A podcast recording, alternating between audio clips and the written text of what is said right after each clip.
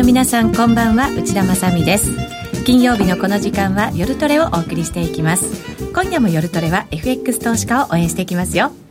それでは出演者紹介していきましょう。まずは高野康則さんです。こんばんは。よろしくお願いします。よろしくお願いします。ノーディーです。よろしくお願いします。ゆきなちゃんです。よろしくお願いします。よろしくお願いいたします。さて結構為替も大きな動きになってますかね。ドル円に関しては今109円のミドルぐらい4647あたり。そしてユーロも結構動いて、えー、1.1755から今56あたりということになっています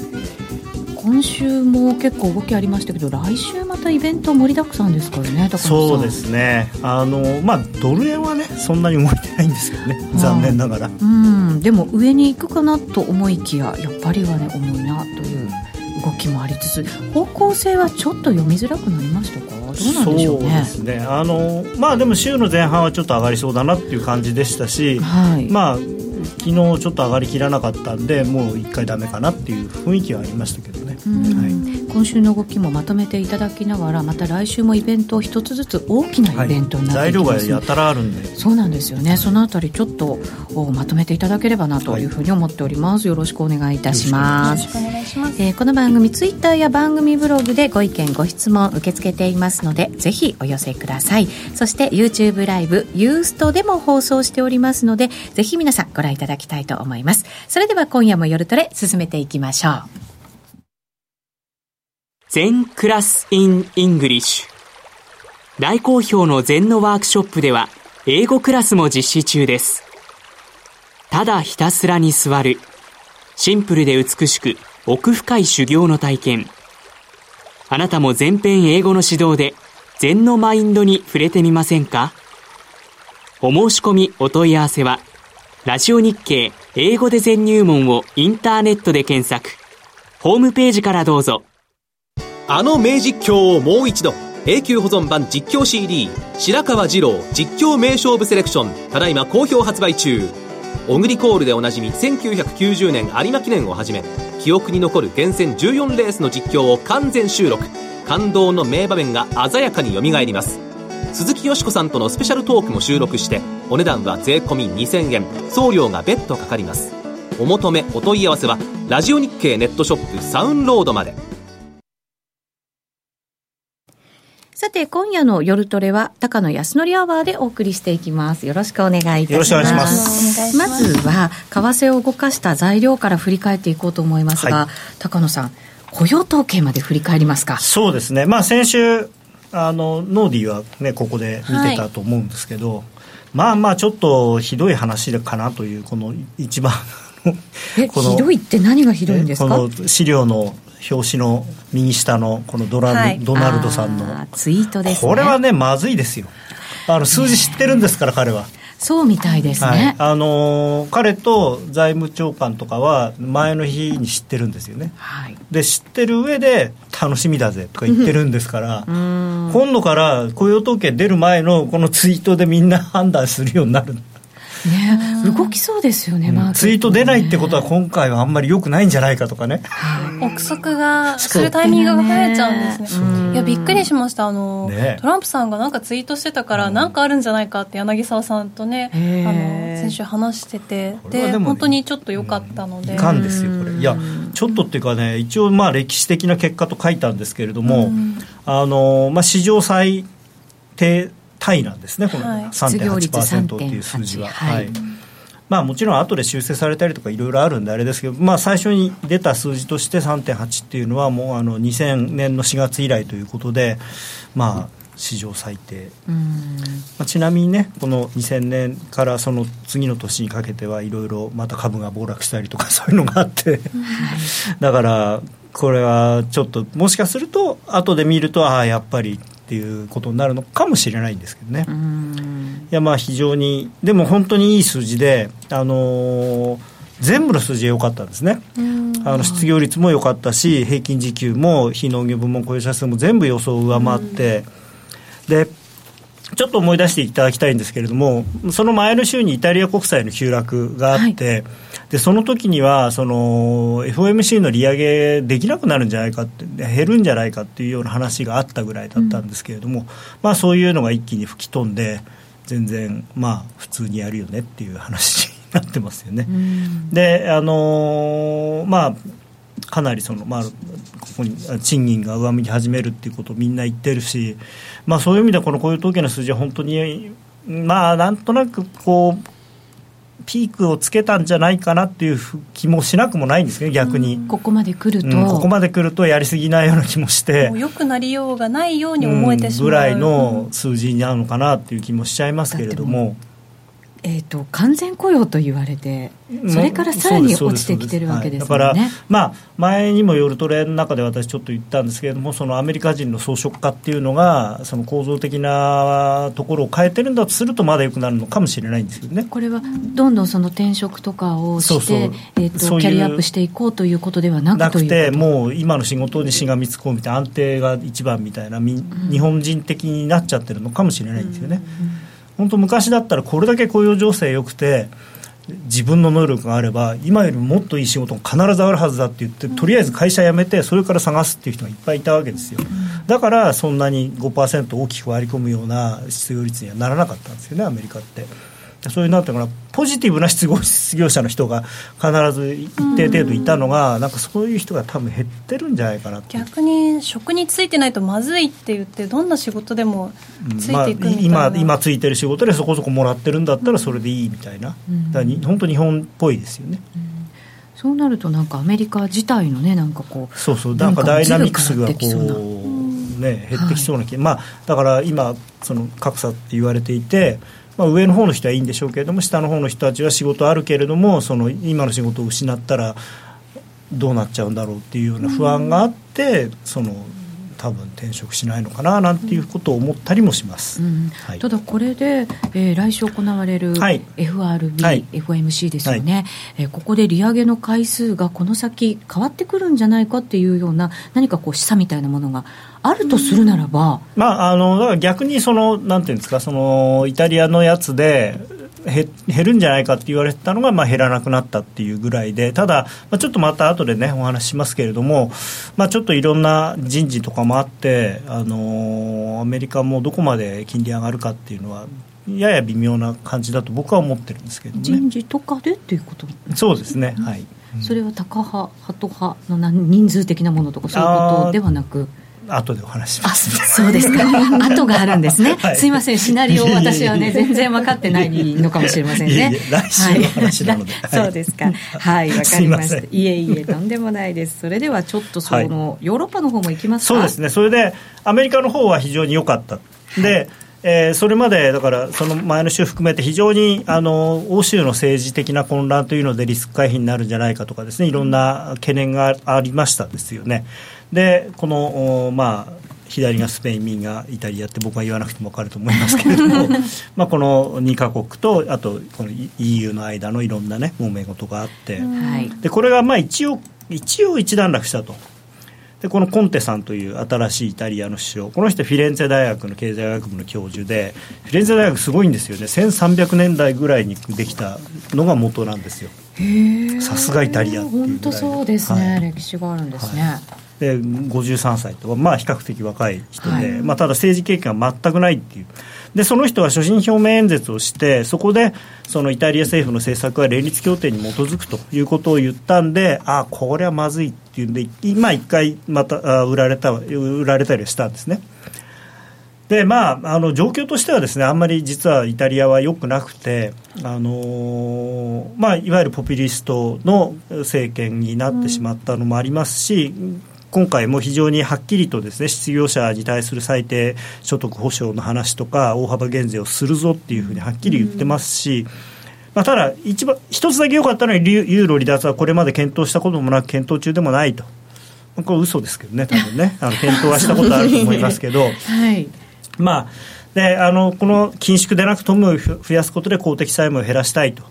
この辺がですねやはり EU からするとまだ借金すんの？っていうところなんですよね。はい、なので、やはりその反 EU というか、まあ、少なくとも新 EU ではないというのははっきりとこう出てるので、やっぱり EU とのいろんな揉め事というのは今後もできるで出てくるでしょうし、まあ、あともしかしたら借金減らせという話にもなってくるかもしれないので、その辺でちょっとイタリアは、あのこれでまあとりあえず政権ができたっていうのはプラスなんですけれどもただそのできた政権っていうのはなかなかこうなんていうのかな一筋縄ではいかない政権なので。でこの人はまあお飾りですからね、それでね、あの五つ星運動と同盟の党首の人は副首相でがっちりいて、はい、この人はまあシシンボルっていうか、あそういう存在なんですか、うん、そうなんですよ。だから、あのー、まあ、イタリアもはこれからいろいろまたことあるごとにごちゃごちゃする、でイタリアは非常にその債券市場が大きいので、うん、この間みたいなことがあるとやっぱりものすごく他に影響が及ぶ可能性があるので注意をしなきゃいけないと。ECB もまた大変ですね、そういう。そうなんですよね。という話ではあったんですが、えー、意外とそうでもなかったというところもまた後で 今日は後回しが、ね、今日ねいろいろねこう今週起きたことと来週起きることとのなんかこうあれがあるんですよ。的ないろいろがあるんですね。つながってるんですね。いろいろなるほど。はい、じゃあ次はスペインですね、はい、スペインなかなかねこれいい男ですよね。46歳 どうですか？お好みですか？いやっていうかこやっぱ顔お好みですか？ってあんまりそういう趣味はないんですけど やっぱ顔ちっちゃいなみたいなね外人。私たちはどんな反応ね、でもこの非常に爽やかな笑顔の46歳で、ね。うん、でこの人すごいんですよ。なんかフェミニストで有名らしくて、うん、閣僚17人中11人が女性と。ああ話題になってましたね、ね、はい、やっぱそこはなかなかあのないですよね。こういうここまで女性が多いのは。うん、あのトランプさんのね周りの写真とかを見ると確かに。こう本当に男性で固められてる感じと比べたら全然ね違いますもんね。全然違うね。彼のね、プライベートはきっと全然違うんでしょうけどねみたいな。そうでしょうね、まあ、これまでの人生の中でね。はい、はい、い。やこれだからねこのサンチェスさんという人もただねサンチェスさん大変なんですよ。あのラホイさんを追い落としたのはいいんですけど、はい、結局、いろんな人とあの俺が首相になったらちゃんとちゃんとやるからって言って約束してなっちゃったんでで自分の本当の手下っていうのは350分の84しかいないんですよね、たった。少ないんですね、まあ、これでも野党第一党なんですけど、でいろいろだからそれこそ例のあの独立運動してる人たちとかとも一応仲良くしようねって言ってあのラホイさんっていう人のその不信任投票の時は賛成をしてもらって義理があるので、はい、そういういろんな人にこう義理果たしていかなきゃいけないですね、うん、これからいろんな意見をこう組み取りながら、ね。はい、バランス取らないと。それはなかなかいろんなことが決まりそうにないですね。そでそれをうまくやらないと今度この人がすぐに不信任になっちゃうんで、すごい大変だだからスペインはただスペインはあのありがたいことにというかあのー、まあイタリアに比べるとあのまあ、それでも割と経済規模 EU の中で大きい方ではあるんですけれども4番目とかでしたそうですね。ただあの公的債務がやっぱりイタリアほどは大きくないのでその債券市場に与える影響とかっていう意味では、うん、あのイタリアほどのインパクトはないですね、うん、まあ、ただやっぱりその合わせ技でスペインとイタリアと両方、地中海挟んで両方ガタガタするとやっぱりこう波立っちゃうという。そうです、ね、ところはあるんで。こっちもあっちもそう。かみたいな感じ、ね、まあ、ただあのそれでも両方とも一応決着がついたということでマーケットは交換したのかなというところはあります、うん、はい、はい、ユーロねやっぱり戻し戻りをちょっと試した感じありましたからね、はい、このねユーロドルのこのチャートを見ていただきたいんですよ、はい、週足ですね、はい、このね微妙なところでね折り返したんですね。これねまあ厳密に言うと切れてるんです。ちょっと切れたんですけどひげで。ほんししかもひげのほんの先っぽがちょこっとこう出ただけで、はいおおっていう感じなんですよね。でこの実態に関しては結構この抵抗体の上限付近でなんとか踏ん張ったしでも今週ピュッと戻ってきたんでああまあこれで一回下終わったのかなっていう雰囲気は醸し出してはいます。なるほど。はい、はい、はい、まああのチコスパンもねこれ上に抜けそうになってるのでまあなかなかそうですね。あの転換線と基準線の関係だけは今好転にはなってないですけれども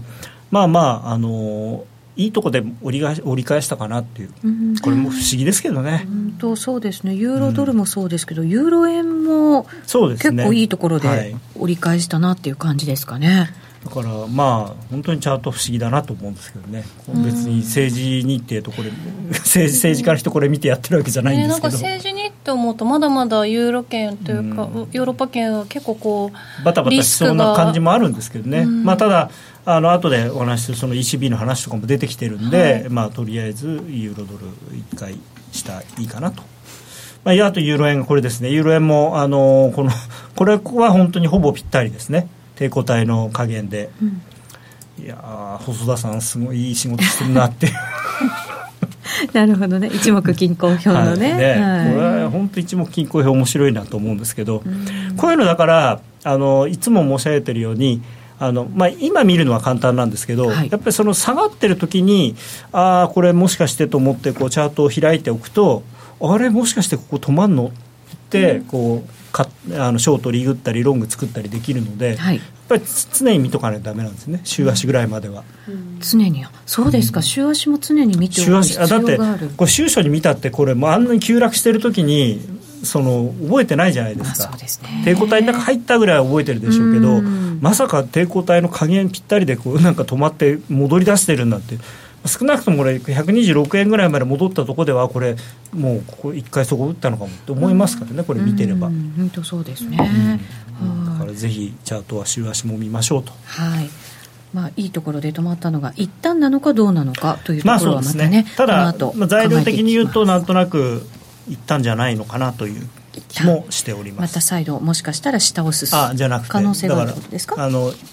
いったんじゃなくて本当に一回そこを打ってるんじゃないかなと。そうですか、はい、あじゃあ結構強気な見方が高野さんの見方ということになりね。基本ユーロ強気ですから、うん、はい、はい。さあそしてイギリスも見ていかないといけませんね。ねあのまあこと今週もしかしたらあんまりあの皆さんニュースとか見てなかったかもしれないんですけどブレグジットの方もちょっと進展があって、はいなかなかあのこれまでずっとメイさんあのハードブレグジットを目指しているというふうに言われていて、まあ、実際そういう感じだったんですけどちょっと軟化してるんじゃないかなと思っていてあの昨日動きましたもんねそうですねはい。であのなんでかっていうとその北北アイルランドっていうのが今一番イシューとして大きいんですけれども、はい、まあ、要するに北アイルランドのそのイギリスの部分とアイルランドの部分がこう陸地を接してますよね、国境があるんで、そこが今、いわゆるそのなんていうの壁がないわけですよ、あのトランプ流に言えば。で壁がない状態で、その関税同盟を抜けても、結局そこで行き来できちゃえば、あのそことイギリスの間行き来できるんで、不利になっちゃうじゃないかっていう。でこれ面白い北アイルランドだけが関税同盟に残ることはない。うんっていうことは決着するまではイギリス全体が関税同盟に残るってことなんですよ。はいあなるほど、うん、今までは2年後までにどうこうって言ってたんですけど2年後までに北アイルランドの問題が解決してなかったらその後もイギリスは関税同盟に、まあ、居座るって言ったら変なんですけど 残りますよみたいなね。逆逆読みすると。で EU もいや北アイルランドさんどうすんの？だから北アイルランドの問題を解決しなさいって言ってる手前北アイルランドの問題解決してないのにお前ら出てくって言ったんだから出てけ。ってっていうわけにもじゃあ北アイルランドどうすんのよって言われちゃうとあまあまあ、うん、そうだよねっていう。だからこれ結構ねなんかなんていうのかな。出る出るふりして出ないみたいな。なんか曖昧な関係の人たちみたいな、なんとなくこうごまかしつつっていう感じがしなくもないです、ねうん、いやなんかね僕僕はあのずずっとでもないですけどそのブレグジットの話が出てる時にもしかしたら皆さん覚えてらっしゃると思うんですけどこれ実質何も変わらないんじゃないかって思ってたんですよ。あの言ってたの覚えてます、高野さんが、はい、でだから今でもあほらねだんだん出てきたでしょ、うん、と思ってるんですけど。そういうことができるのかなと思ったんですけど、うん、なんとなくねごまかしつつ、まあ、結局お互いに困るんで、うん、EU も出てかれても困るし、でイギリスもやっぱりその政治的パフォーマンスとしては EU から出ますよって言った方が国内の人は納得するんだけどじゃあ経済的に EU とお別れできるのかって言われると、そこはなかなか難しいっていうね。高野さんはねずっとどちらにも不利になるから、なあなあになるだろうってずっと おっしゃってましたもんね。そうするとじゃあもう本当に EU もそれを許してしまうというか、まあ、そういうふうに他に飛び引きしない限りは別にいいかっていう感じになりつつあるんじゃないかなと思ってもともと通貨別だしこれがユーロだとね面倒くさいんだけど。通貨も別だしちょっとこう地理的にも。そうそうそう。だから本当この北アイルランドのとこだけは本当に陸地でつながっちゃってるんでそこをなんとかしなきゃいけないんだけれどもまあ、出てかれてもあんまり EU としてもいいこともないですからね、うん、あの手切れ金はもらえるかもしれないけど手切れ金だっていくらもらえるか分かんないし、うん、その辺が難しいですね。無理やりは取れないですからね。ただこれの出してきたメイさんに対しての信任ってどうなんですか、はい、そうあるんですけどででちょっと来週これポイントがあって来週の火曜日に、えー、あの上院が提出したその修正案っていうのがの採決が下院であるんですけれどもこれはえー、今までのメイさんたちが言ってたやつよりもかなり新 EU 的なものなんですね、うん、だから本当にソフトなブレグジットを目指すもので、うん、まあ多分でもこれかか、下院で採決すると否決はされるとは思うんですけど、あのー、なんとなくその議会の方も、ちょっとこう落ち着いてきたっていうか、一時のもうとにかく出るんだ、出るんだっていうんじゃ、やっぱりまずいなっていう、で国民がだからあとは納得してくれるのを、ま、待つというかね。時間稼ぎして 国民がなんとなくまあでもやっぱり EU の方がいいのかなってなんでももう出るって言っちゃったしなって。でじゃあまあ名前は名目的には出るけど実際は残る。だからまあお金の話だけですからねそう、まあそうですね。だから結構ねそういうまあ政治ですからね。いろいろそういうこう曖昧な部分も残さないと何でもかんでもね。きっちり勝手にはいかないと。白か黒かっていうわけにはやっぱりいかないのかなと。大人の国ですからイギリスさん。じゃあ最初からって思いますけどね。あそこはね、ね、だからそのやっぱトランプさんが出てきたとかっていうのもあって、時代の勢いっていうかそのあったと思うんですよねあのこの2年前ぐらいっていうのは23年前から去年ぐらいまでっていうのはなんとなくイケイケどんどんな感じで。それがまだちょっとイタリアとかスペインに残ってるのかなっていう。うん、ポピュリズムというか、うそうそうそう。だからまあそういうのも一回イギリスのそのなんていうのかな民民族意識のすごく高い人は一回満足したわけじゃないですか、気分として、はい、なんでまあその高揚感が去った後にじゃあまあまあ実際どうなんだろうなっていうことを考えるとあんまりっていう、だからまあ今、アメリカが逆にね、そういうので、そのポピュリズム的な政策をガンガンやってるところなので、まあ、それもいつまで続くかわからないですけれども、その辺もこうこう波があるんじゃないかなと思うんですよね、ヒートアップしたり、クールダウンしたりとか。ポンドドルの相場はじゃあどうなんでしょう、ね。はい、でポンドもまたね、これが、はい。不思議ですよね、これまたあの抵抗体の上限で週足止まったんですよ。いいところで止まった。ね本当にねすごいなこれって思いますこの、ね、その下にもこうトレンドラインがありますもんねこのトレンドラインあんまり美しくないんですけどね本当は。あのすごくあのスパンの短いところを結んでるので、まあ、ただ一応安値から引いてはいるんですけどまあそれよりこのねあのまあ抵抗体の上限で止まったっていうのとあと地高スパンがこのぶつかってそこからこう跳ね返るっていう感じになってるのが、はい、まあ、なかなか美しいなと、うんうん、これもじゃあまあ、ポンドもだから一段落したんじゃないかなという気がするんですけれどもね、はい。まあ、あとユーロが戻せばポンドもその分こうサポートされるじゃないですか、はい、当然、まあ、全般的なドル高っていうのに引きずられた部分もかなりあるのでそんな感じですね。はい、で問題、まあ、今一番問題僕はもっと問題になるかなと思った米中の貿易摩擦問題なんですけど、はい、っていうかこの ZTE という会社はこのようなですね、えー、スマホを作ってらっしゃるんですけど、うん、まあ僕がねスマホを最初に作った会社の社員だったらこれ見たら怒るなっていう。えなんでですか？いやだって丸まんまパクってるじゃんみたいな。そうですか。まあ限りなく似てますよね。まあみんなそうですけどねそんなこと言ったら、うん、そうだと思います、はい、はい、まあまあ、ということで、これは、まあ、このこの会社、そもそも2017年にイラン制裁に絡む合意、だからイランにその経済制裁してるのに輸出をしてしたのがばれたんですね、それですごいですよね、9億ドルですよ、9億ドルの制裁金。9億ドル。と、あと幹部を処分しろという条件で、まあ、それをアメリカ政府がやるっていうのも変な話なんですけど、まあ、それがしないんだったらアメリカで商売させないぞっていうことで、でそれを合意しましたと。で合意してあの9億ドル払ったんですけどで幹部も処分しろって言ったのにもかかわらずそれあの要するにボーナスも払うなっていう話だったのがボーナスを払ってしかもそれは後でばれたんですよね。あそうなんですね、うん、まあ、その中国の会社のえー、なんていうのかな偉い人に中国の会社がボーナスを払うことをアメリカが止めるっていうよくわからないことではあるんですけど。そうですよね。そこまで支持できるのかってまあでもそれをしなかったらアメリカで商売させねえぞって言ってたのに、まあ、そうですね。制裁ですからね。それがばれちゃったんで、じゃあもうだめだと。ね、あの約束だからもう今年の4月にだもう向こう7年間取引しちゃあかんとアメリカの会社とって、はい、ところが25%だか30%ぐらいの部品をアメリカが彼ら買ってるんですね。でそれがないとやっぱり作れないっていうのがあってでトランプさんもあよく考えてみたらこの ZTE っていうところも困るけどそのアメリカの会社でそこに 物を売ってる会社も困るのかっていう気がついたんですよ、ねえ。ー、気がついて商務省になんとかしろと。なんかいい案ないのかと。検討しろっつって、はい、ツイッターで言って。ツイッターで言ったんですねそれまた。でそしたら結局じゃあもう10億ドル払えと。キャーね、えー、であとなんかね今度あのずるしたのばれたら、まあ、また要するにいくら払えっていうの面倒くさいから4億ドルとりあえずアメリカの銀行に預けろと。もし何かやったらこの金はもう没収すると。供託金っていう名前なんですけど。これ合計したらすごいですよね。なんか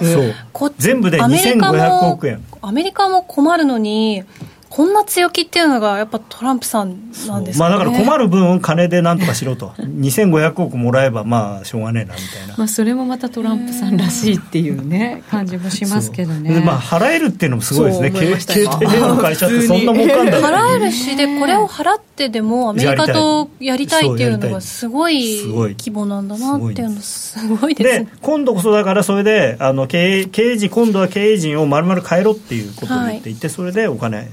払いなさいと。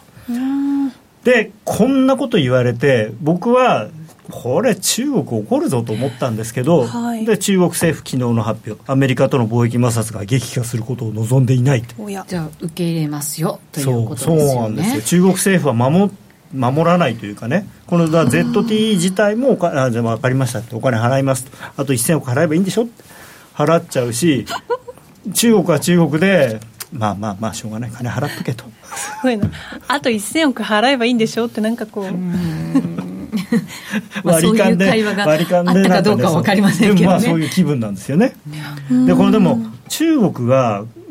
おとなしくしてるんですよ。それがすごいなと思って。そうなんですよね、うん、だからやっぱトランプさんすごいなって。であのまあ我が国の財務大臣はねふざけた ふざけた内容だとか言ってましたけどふざけんじゃねえよでしたっけ？って言ってましたよね今日。びっくりしました私は、はい、あの誰に言ってるのかなって最初ちょっと。アメリカの要求見ました？ふざけんじゃねえよって感じですよみたいなね、はい、言ってたでしょ。あれはすごいなってそうなんですよ、ね、だから中国はそういう態度じゃなかったんですよね、うん、しかも安倍さんとトランプさんが会談して にもかかわらず違うところではそういう会話があるっていう、うん、なんかねいやいやそのそのセリフそのまま返すよみたいな。まあでもこれで中国がだからねこここれもね、えー、あのなんていうのかなあの全体的なリスクオンの一つの要因になってるんですよね。やっぱりあのヨーロッパの政治それからまあだから南欧イタリアスペインの政治が非常に危ういと。からイギリスのブレグジットがちょっとどうなっちゃうのかなはい、で米中の貿易摩擦もやばいなっつってみんなリスク回避リスク回避で円買いになってたのがなんか知らないけど急にポンポンポンポンとみんな解決解決じゃないんですけど、うん、まあ、ヨーロッパのあの南欧の2つの国は、まあ、とりあえず落ち着いたと。あのこれ終わりではないけど、はい、最悪の状態にはならなかったよっていうことですね。でイギリスもあれもしかしたらちょっとメイさん意外とフレキシブルなの？っていう感じになってきてで中国は中国であれ大人の対応してるじゃない。そうなん。ツイッターにも最近の中国は大人の対応トランプさんの方が浮き足だって見えるっていう コメントもこの貿易摩擦が出てきた時から最初中国もファイティングポーズ取りましたけどす,、ぐになんか変わりましたよね、姿勢が、なんかねだからこれはトランプがすごいのかどどっちなんだろうと思ってだから本当にトランプが怖くてみんなおとなしくしてるのかあ呆れてるっていうか。確かに呆れると人間って何も言わなくなってはいはいどうぞどうぞって、あ分かった分かった。ね、だから真正面からぶつかってもダメだから、もうちょっと大人の対応をして世界から見るこのなんかこう立場みたいなものを。逆に扱いやすいですかねあのね一つ僕が僕が中国だとします。あの中国の方はとりあえずあの任期がなくなったんで向こう20年ぐらいトップ変わらないわけで習近平さん、健康を害さない限り、でトランプさん、どんなに頑張ってもあと 6, 6年、5年あ、6年ちょっと、でもしかするとあと2年でいなくなる人なんで、うん、まあまあまともに相手にしてもしょうがないっていうそういう気分になったのかなっていう、うん、とりあえずこの時だけそうそうまあ分かった分かったって言っといて、うん、いなくなったらまたバンっていう。まあ、ここまではちゃめちゃな人がまた次もってなかなか 考えづらいですもんね、ここまでね度胸のある人なかなかいないでしょうからね、そうですね、はい、えここまでは先週から今週に起こったことをまとめていただきました、まあ、結局こういうことがあったんで、はい、あの黒線で見ると、まあ、ドル円はね、あんまり動いてないんですけど黒線はみんなガーッとあの戻しましたからね。そうですね、はい、ユーロ円が今、えーと、128円67銭68銭ぐらいということになってますね。はい、はい、えー、この後じゃあ見通しを伺っていこうと思います、はい、来週も目白押しのイベントありますからね。来週はすごいですね。はい、えー、それでは一旦ここで CM です。約定力で選ぶなら FX プライム by GMO レートが大きく滑って負けてしまった。システムダウンで決済できず損失が出た。などのご経験がある方はぜひ FX プライム by GMO のご利用を検討してください。FX プライム by GMO では数多くの勝ち組トレーダーが認める約定力と強人な FX サーバで安心してお取引いただけます。現在 FX プライムバイ GMO のホームページでは勝ち組トレーダーのインタビュー記事を公開中。勝ち組たちの取引手法を学びたいという方はぜひ真面目に FX で検索を。株式会社 FX プライムバイ GMO は関東財務局長金賞第259号の金融商品取引業者です。当社で取り扱う商品は価格の変動などにより投資額以上の損失が発生することがあります。取引開始にあたっては、契約締結前交付書面を熟読、ご理解いただいた上で、ご自身の判断にてお願いいたします。詳しくは、契約締結前交付書面などをお読みください。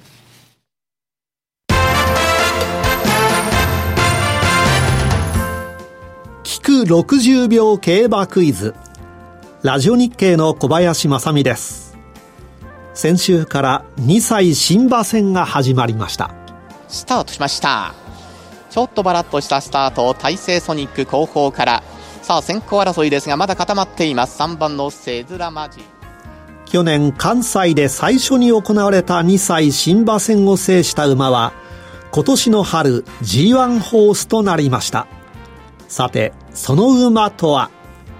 正解は競馬実況ウェブの中の挑戦聞く競馬クイズで発表いたします。今週もラジオ日経の競馬中継でお楽しみください。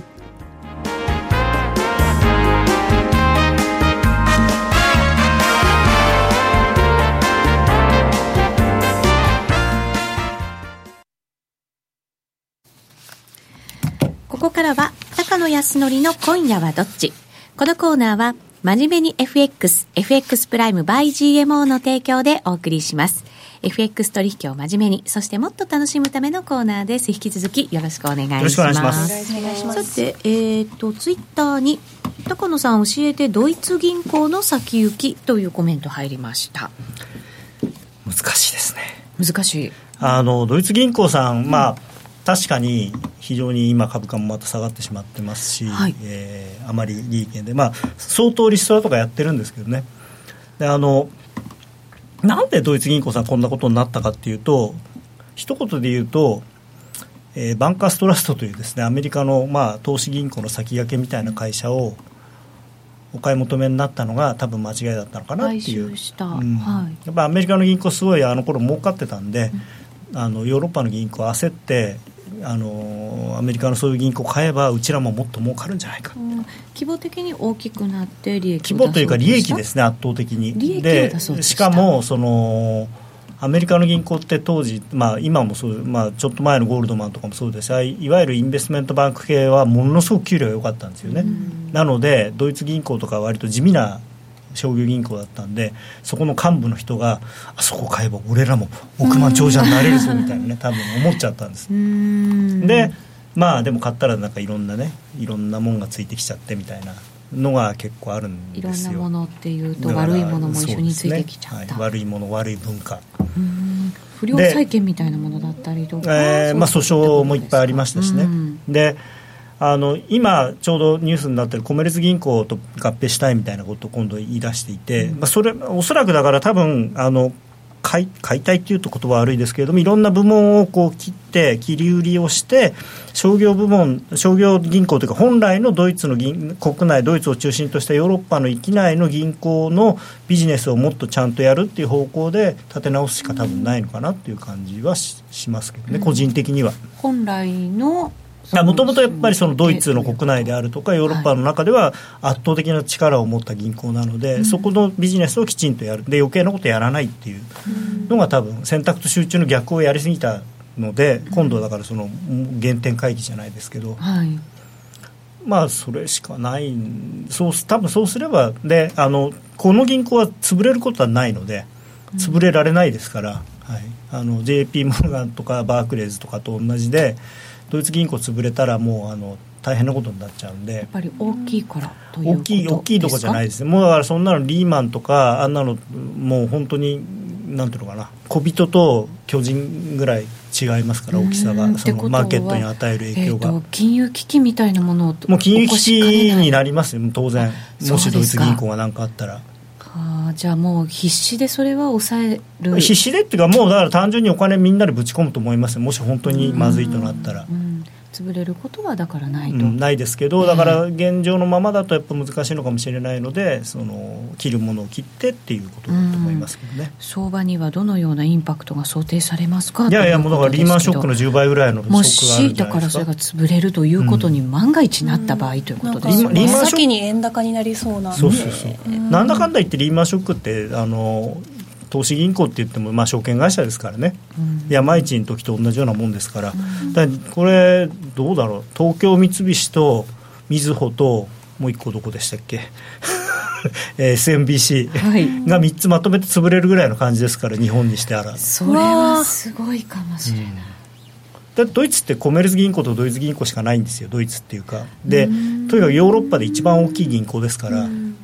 そうなんですね、ここからでもどうなんですか、こうまあ、今、マイナス金利とかなわけじゃないですか、はい、そことかをこう変えてきて、金融政策変えてきて、また銀行のその利益が少しずつこう出るような状況になってくれば、そこは徐々にまた改善していったりするものなんですか、ね、だからその無駄なものをやめて、ちゃんと本来の銀行業務をきちんとやっていれば、そういうふうにはなると思います。多分大きくなりすぎてるんだと思いますけどね。ほど。今後だからまあそういうふうに改善していく道を歩んでいくだろうというのが高野さんの、そうなるしかないですよね。そうですよね、はい、はい。ということです。さあ、それでは来週の予定を見ながら、はい、来週はね、これもう大変なんですよ、はい、終わるかなっていうぐらいで。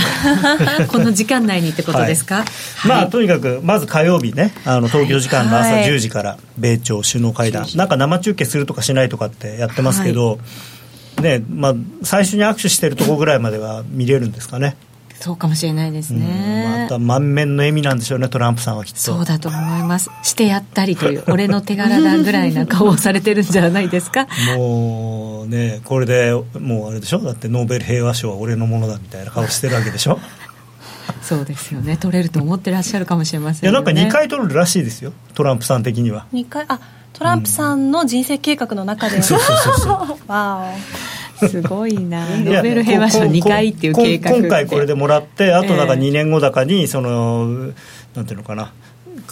あの北朝鮮とのその平和条約を結んで、それでもう1回もらうみたいな、今回はほらあの、とりあえずあの朝鮮戦争を終わらせるっていう歴史的なね、うん、彼は仕事を成し遂げるわけですから。うん。し遂げるわけ、はい、成し遂げる。ですからね。多分ね、はい、で、はい、水曜日まあ、FOMC0.25% 利上げと、うん、まあ、これはもう100%織り込み済みですね、うん。うん、はい、だからまあ逆に言うとなけあのなかったら大変と。大変なこと、ね、ただ、この会見でどんなことが話されるのかっていう、はい、その方向性の方ですよね、はい、注目されるのはこれそれで、まあ、予定こんな感じなんでちょっと資料があるので、ええ、まあ、一つ一つやっていきたいと思います、はい、お願いします。でまあ、実はそのこの予定になかったんですけど、まず第一に、今日明日の G7 のサミットがあります、ね、そうですね、共同声明出せないんじゃないかっていう話もありますけど、これ、カナダのケベックにあるホテル、お城みたいですね。ね、素敵ですね、ね、すごいなんか、すごい感じですよね、行ってみたい。はい、でここでやるんですけれども、えー、やっぱりアメリカの孤立がね一層深まるのかなということで、うん、この間の先週やってたその財務省中央銀行総裁会議は結局共同声明が採択しなかったのかできなかったのか。でさらにそのカナダ議長国のカナダがのによる総括でその全会一致の懸念や失望をトランプ大統領に伝えるよう求めるみたいなことを言っちゃってるんで、うん、まあ、相当にあのアメリカはこうみんなに非難いじめられたんですね。まあ、いじめられた G6 とアメリカみたいな言われ方してますね、6対1って無入信さんは、いやうちの親がすいません。すいません。みたいなそんな感じで言った本人じゃないんでいやいやいや私はこう言われて命令されてるんで、まあ、立場ないですよね。立場ない、で果たして、まあ、今回ね言ってる本人張本人なんでどうなるのかなと。ただまあ、一応それでねフランスのあのフランスのマクロンさんとカナダのトルドーさんっていう若い方2人が若いもん2人がちょっとあの親父これは締めてやるぜっつってやる気満々なんですね今。そうですか。そうそうなんです、ただ、ただね G7 ってもともと何だったのっていうことを考えると、一応まあ、現在でいうとロシアとか中国に対してその西側諸国がみんなで仲良くしてというか手に手を取り合って、そのその、まあ、共産主義というかに社会主義に対抗するっていうのがもともとの趣旨なのでここで仲違いしてていいのかと、はい、いうことをもしかしたら、まあ、あのいろいろ思いつつも、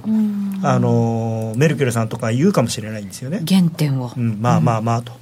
でだから取り繕うって書きましたけれども本当はこうなんだけどでもまあ表面上はなんとなくまあこれはこれで問題は残ってるけれどもちゃんと仲良くしましょうねって感じになるのかもしれないなと。で日本の立場っていうか日本の、ね、役割が僕は結構注目してるんですけれどもそれは取り持つという意味で取り持つというか少なくとも6対1にはならないじゃないですか多分 なるほどね。5対1対1か5対2か。ですよねいやかなり、ね、だから本当は頼むよって言いたいとこだけど、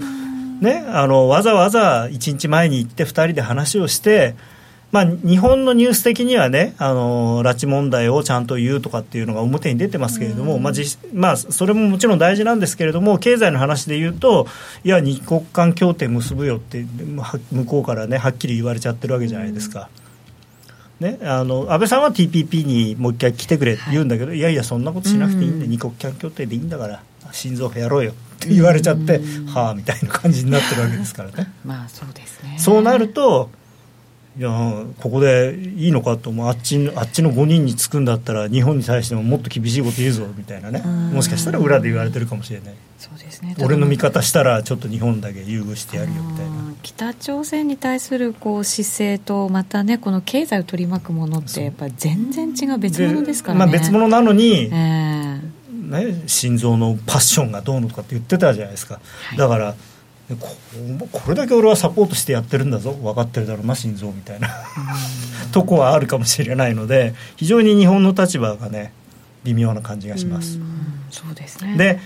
ただ要するになんていうのかな。まあアメリカがあんまり孤立すると多分あのリスク回避で円高になっちゃうんで、はい、そうなってもらわないためには、まあ、少し安倍さんにうまく調整役みたいのをやってもらってもいいのかもしれないなと思います、うん、そうですね、それがまた務められれば、また世界の見方もちょっと変わるんじゃないかなと思ったりもね、うん、今日ちょっとツイッターにも書いたんですけど、あのこれ G7 荒れるとあの月曜日の朝どんと下がってドル円開くことがあるのでそ、ね、まあ、それだけちょっと注意した方がいいなっていう。日本直撃。はどうなるんですかあんまり動かない。あの基本的にはいわゆるリスク回避なんで円高になる、米国にとって悪いっていうよりかはリスク回避で円高になるほど、はい、まあ、株当然日経平均とかどんと下がるでしょうしね、はい、もしリスク回避でユーロドルが動くとするとやっぱりドル買いの方向になるんですよねそうですね。むしろねやっぱりね。はい。で問題の12日のやつ、はい、これちょっとね古い資料というかあのこのホテルに泊まるんじゃないかとねあのキム様ご一行が結局違うホテルらしいんですけど、はい、はい。まあ、こっちの方が面白かったなと思うんですけど、ね、きらびやかですけどねね。このほらマーライオンの目の前というなかなかあのシンガポールらしいというか、まあ、あのし初めてシンガポール来ましたっていう人が泊まりたそうな、そういう感じですよね。観光っていう感じがしますけど。なんかどうも違うところになりそうなんですけど、はい、まあ、今のところまだ発表されてないんですけどねあのどこっていうのは。あそうなんですか？あのそうあの彼が泊まると、キムさんご一行がどこに泊まるかまだ発表されてない泊まるのはねそうですね、はい、はい、会談が行われるところはまあ会談はまあこのカペラホテルとかいうところで、ここに泊まるんじゃないんですね。ね、うん、だドドナルド様ご一行はここに泊まるんじゃないのかなと思うんですけどね。ななんでここに泊まらないのかなと思って。なんか不思議ですよね。ここのね隣ゴルフ場なんですよ。これ奥に見えてるんですミニ奥。ああ本当だ。ここねえっとね、僕昔上司に連れてかれて1日で真夏に36ホールやらされて死にそうになったことがあるゴルフをする人的にはうわカートでしたけどさすがに疲れました、そうですね。夏っていうだけでも辛いですけど36ホールっていうのがまたね過酷な。過酷でした。はい。そんな感じですよね、はい、朝7時スタートぐらいでしたけど。ああそれぐらいじゃないと回れませんね、まあまあはい、でこういうなんかね、まあ、このここでやるらしいんですけれども、はいまあ、実際だから、あのー、そんなに経済的な話は多分出てこないでしょうし、その象徴的に例えばその、なんですか、えー、朝鮮戦争は一応もうこれで終わりだねみたいな話にはなるかもしれないんですけれども、はい、結構中国がいやいやその話を俺抜きでやるのって言って怒ってますからね。当事者ねだから韓国と北朝鮮とそのバックにいたアメリカと中国と、うん、4か国でやらないとその話はできないでしょっていうことを、まあ、中国は言ってるんです、それはそうですよね、ここまで来て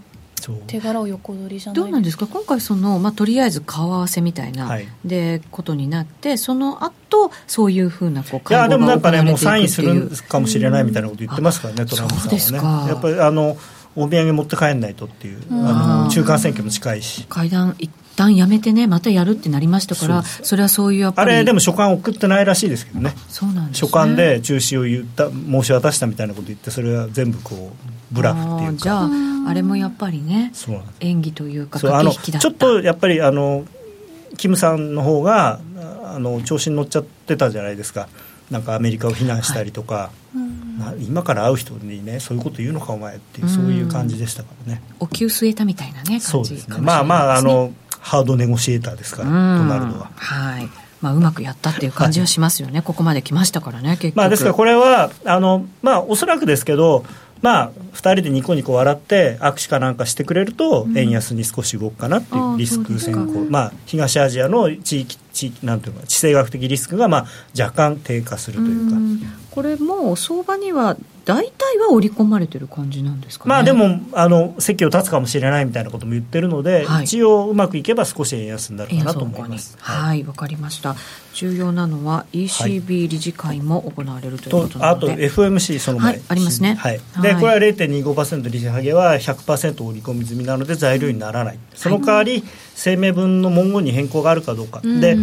あの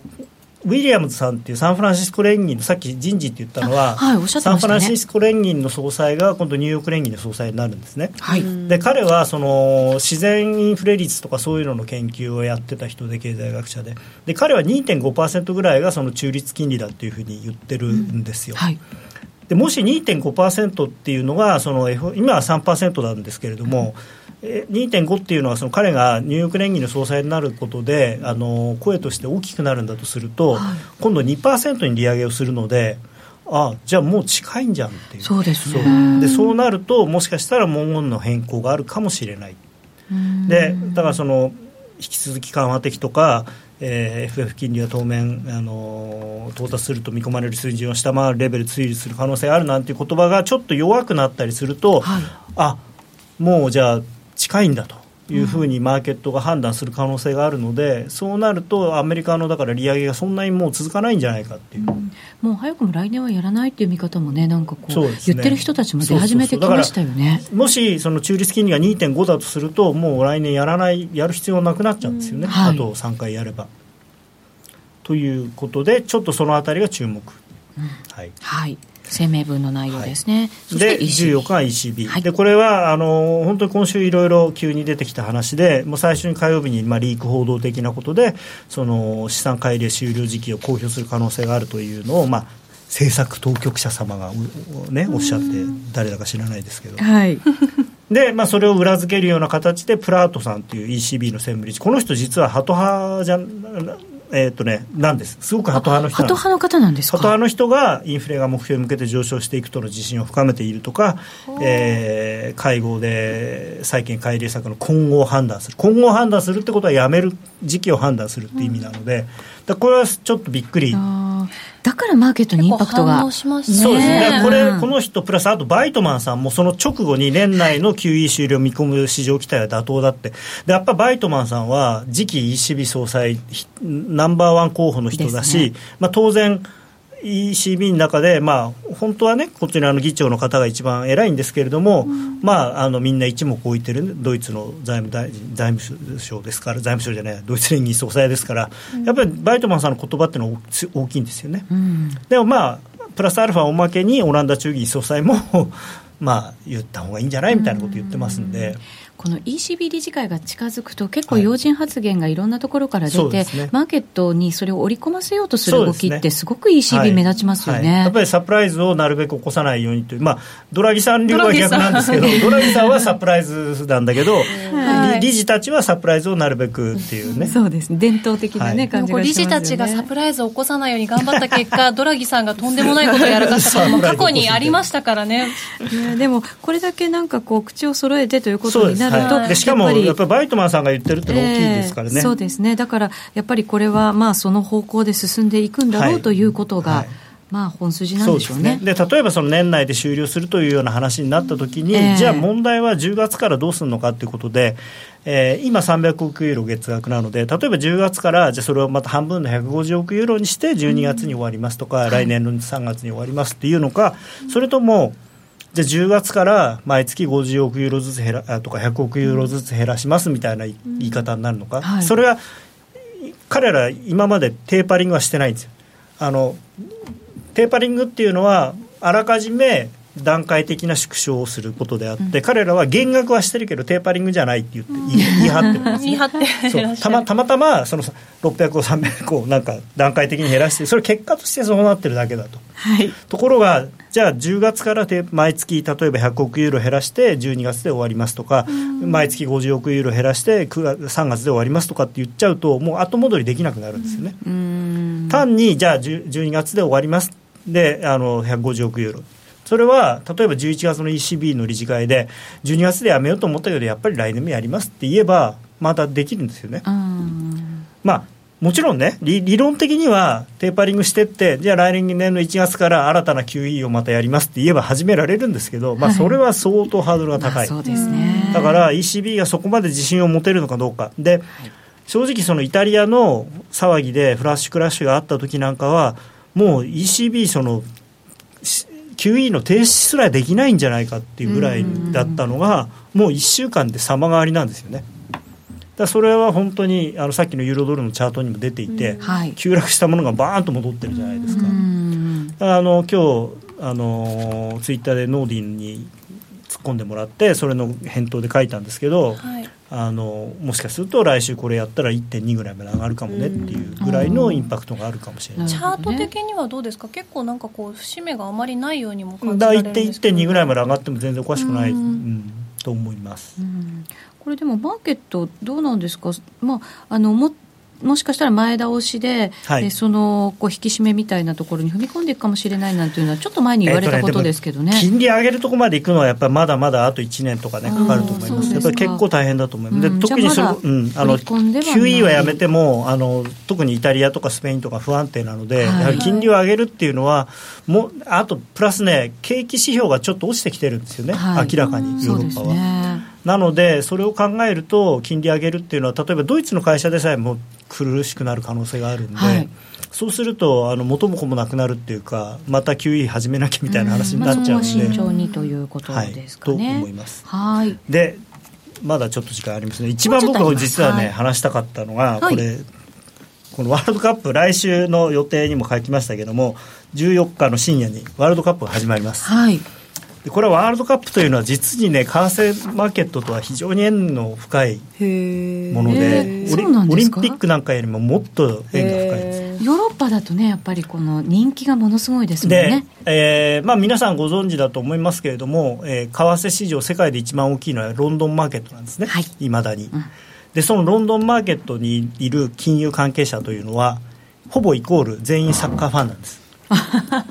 お好きな方がほとんどだと、はい、それで、えー、さらに言うとマーケット関係者特にディーリングルームの人。これ熱狂的なサッカーファンであり熱狂的な、えー、ギャンブラーでイギリスは公認で、えー、ブックメーカーというのがあって賭けができます、はい、であのホームページ見ていただきたいんでものすごいんですよその賭けの数が、例えばそのまあ例えばイギリス対オランダっていう試合があったとしてそれの開始10分,、ま、10分後までに点が入るか入らないかとか、うん、や前半の間に2点以上入るかとかあとフォワードの選手が点を取るかとか、そ全部賭けの対象になる。んです本当そんなね細かく分けられてるんですねいろいろね。オウンゴールするかとかね。だどっちが勝つかとかってそういう単純な話じゃないんですよ。あそうなんですね。でみんなそっちをやるのが忙しくて 為替なんかやってる暇ないんですよ、えー、ってことは何？動かないのかもしくはマーケットが薄くなってすごい動いちゃうことが基本はそれこれそれ答えがここに出てるんですけど基本はあんまり動かないんですけど、基本動かない。これ過去ですね、うん、74年からのずっとこう大会があってですねこの黄色いやつは、えー、この右側の直前1か月の値幅よりもこの期間中の、まあ、約1か月の値幅の方が小さかった時は黄色なんですね、うん、でこれなんか関連性ないかと思って一生懸命こう見て考えたんですけど これね分かったことが一つあってドイツが決勝戦に行く時って動かないんですよ いや。いやだからねやっぱりねやっぱりヨーロッパのチームが強いとみんなヨーロッパの人はそこに行くんだと思うんですよね。これ見てくださいよ。74年大会西ドイツ優勝。それから82年大会西ドイツ準優勝。86年西ドイツ準優勝。90年西ドイツ優勝。ね、ここの辺りはもうばっちり動いてないんですよね。あの前の月よりも。でその後のブラジル、イタリアとかフランス、ブラジルとかはあんまりあのそんなこと。ただね日韓の時だけブラジル、ドイツだったのになぜか前月よりちょっとだけ動いてるんですね。でちなみにブラジル大会の時1か月で値幅1円29銭。これすごいですね、まあ、でもその前の1か月も1円98銭だったんですけどね。あの 緩やかな年だったんですかね、はい、あと2006年例外的にドイツが決勝戦出てないのに値幅小さくてなんだろうと思ったら開催国がドイツだったんだ。なるほどで今大会の、えー、ロシア大会の優勝候補筆頭ドイツです、はい、ということは動かない可能性が高いかなと。ドイツが勝ち進むごとに動かない動かない動かないってなっていく。であとねもう一つ面白いのはブラジルが決勝出る時ってあの動くんですよこの94年、98年、2002年、これみんなブラジルの決勝戦出ていて、その時は前よりも動いてるんですね、前の1か月だろう。悔しいのかな。強敵じゃないですかやっぱりね。ライバルヨーロッパから見れば、でもねこれ見ると面白いなと思ったのが結局サッカーってドイツとスペインと、ね、まあ、スペインはスペインでもドイツとイタリアと、うん、あのブラジルとアルゼンチンその辺だけでやってるんですよ 他他の国全然決勝戦出てない まあそうですね。そこまではいい試合もね見せてくれるわけですけどね。さあ高野さんもう終わりが近づいてきちゃいましたので、最後に今夜はどっち？ちょっとチャートが。そうですね。あの僕あのユーロをやっぱりさっき言ったようにあの買いたいなと思ってるんですけど、はいはい、今日ちょっとね一回かなり大きくディップしてるので、はい、まあ逆に言うと買ってもいいかなと。はい。わ、かりました高野康則の今夜はどっち？このコーナーは真面目に FXFX プライム by GMO の提供でお送りしました。そろそろお別れのお時間ですがちょこっとだけほんのちょこっとだけ延長戦やろうかなと思ってますので時間許す限りにぜひ皆さんもお付き合いいただきたいと思います。来週の夜トレもお楽しみに。それでは今夜はこの辺りで失礼します。さようなら。さようなら